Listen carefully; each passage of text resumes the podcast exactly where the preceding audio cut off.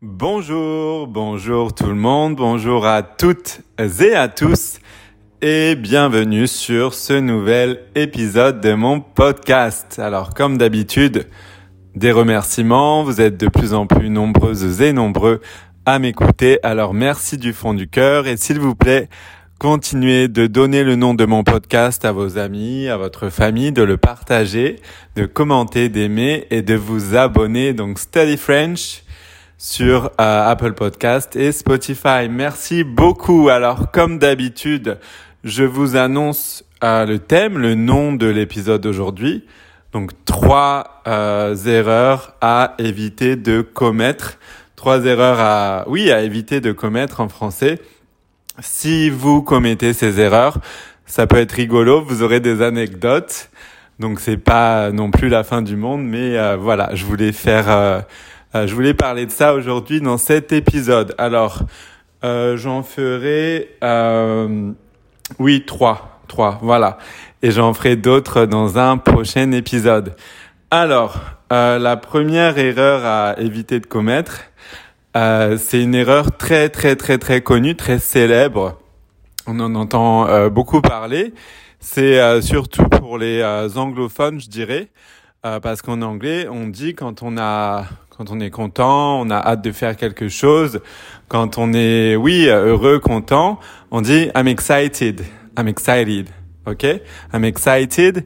Euh, ça veut dire que voilà, on est, on a, on a hâte, on est content de faire quelque chose. Mais si on traduit euh, littéralement en français par je suis excité, donc euh, e accent euh, à la fin pour un garçon et e accent e à la fin pour une fille, je suis excité. Si on dit ça en français, ça n'a pas le même sens qu'en anglais. Donc I'm excited en anglais, ça fonctionne, mais euh, si on dit je suis excité en français, ça a une connotation euh, euh, différente. ça a une connotation sexuelle. Donc ça peut donner lieu à des moments euh, embarrassant tout simplement. Donc beaucoup de gens ont, cette, anecdote pardon à raconter. Ça leur ça leur est arrivé euh, avec des Français, des francophones ou en France. Et voilà, donc ça a une connotation complètement différente. Donc voilà pour euh, ce premier exemple. Donc I'm excited, I'm excited, pardon, à ne pas à traduire littéralement par je suis excité, car ça veut dire complètement autre chose. Donc, si vous voulez dire euh, que vous, euh, vous êtes, vous avez, pouvez dire que vous avez hâte de faire quelque chose. Ah, j'ai hâte euh, d'aller à la piscine. I'm looking forward to. J'ai hâte d'aller à la piscine. Ou je suis très content que vous soyez là. Je suis très content d'aller au travail ce matin. Je suis en train de à travailler sur quelque chose qui me passionne, euh, ça me fait très très plaisir. Voilà.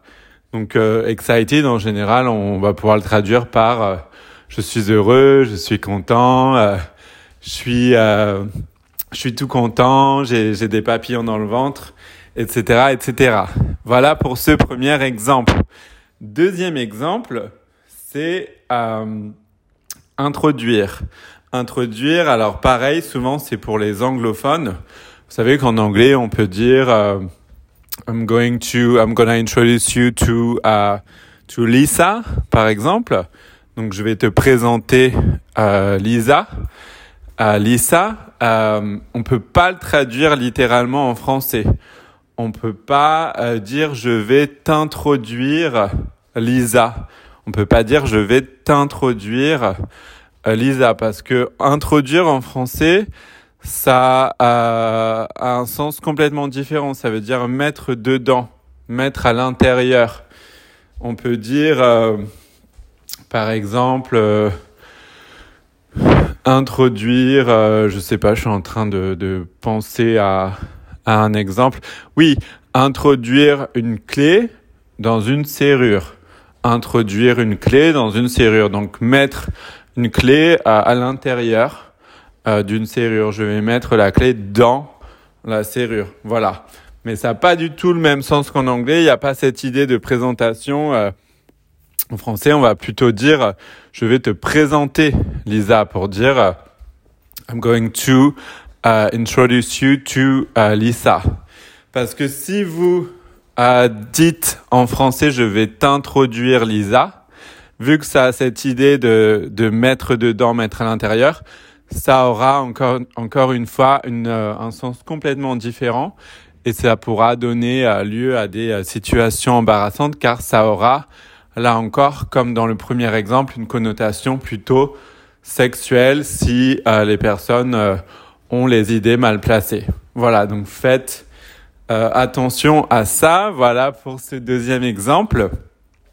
Et je suis en train de regarder mes notes. Le troisième exemple dont je voulais vous parler, oui, et je l'entends très très très très souvent, euh, c'est euh, souvent les anglophones aussi, encore une fois. Vous savez qu'en anglais, si on vous demande How are you? How are you? Vous pouvez répondre I'm good, I'm good. Uh, I'm okay, I'm good. Uh, I'm good, how are you? Vous pouvez uh, demander en retour comment va la personne. Et souvent, les anglophones traduisent littéralement de l'anglais vers le français et ils disent je suis bon pour un garçon ou je suis bonne pour une fille quand on leur demande quand on leur demande comment ça va? Comment vas-tu? Comment allez-vous? Ça va? Euh, oui je suis bon ou oui je suis bonne euh, salut salut Matthew ça va? Oui oui ça va, je suis bon. Ou euh, salut, euh, salut Julie, ça va?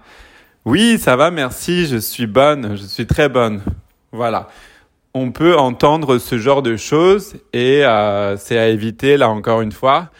vous ne pouvez pas traduire littéralement de l'anglais vers le français car ça a un sens différent et ça, encore une fois, une connotation, si les gens ont, l'esprit mal placé, ça a une connotation plutôt, plutôt sensuelle, plutôt sexuelle. Ah, je suis bon ou je suis bonne?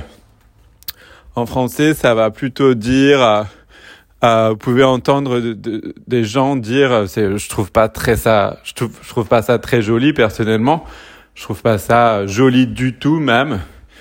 Mais vous pouvez entendre par exemple un groupe, d'hommes dire, euh, oh, regardez, cette fille, elle est bonne. Regardez, cette fille, elle est très bonne. Ça veut dire, elle est très, euh, très sexy, très jolie, mais plutôt dans, euh, ça a plutôt un sens sensuel, sexuel. Donc, très différent. Une connotation très différente, donc à éviter. Voilà pour ce troisième exemple. Je vais m'arrêter là et je vous donnerai trois autres exemples dans un prochain épisode. Merci de m'avoir écouté. Continuez s'il vous plaît de soutenir mon podcast. Ça me permet de produire du, contenu de meilleure qualité. Donc c'est vraiment génial. Continuez de donner le nom de mon podcast, donc Study French, à vos amis, à votre famille. Comme ça, on a le plus de personnes possibles qui écoutent mon podcast. Comme je vous le disais la dernière fois, on a des milliers de personnes qui écoutent mon podcast maintenant. Donc ça me fait très très plaisir. Continuez de commenter, d'aimer, de vous abonner. Et euh, mettez en commentaire sous l'épisode, racontez-moi euh, une anecdote. Est-ce que ça vous est déjà arrivé en français de, de une situation comme ça, de, de, de traduire euh, de l'anglais vers le français Je suis excité par exemple. Est-ce que vous vous êtes retrouvé dans une situation embarrassante? N'hésitez pas à me raconter en commentaire vos anecdotes. Merci beaucoup. Je vous dis à la prochaine fois pour un nouvel épisode. Merci beaucoup. Au revoir.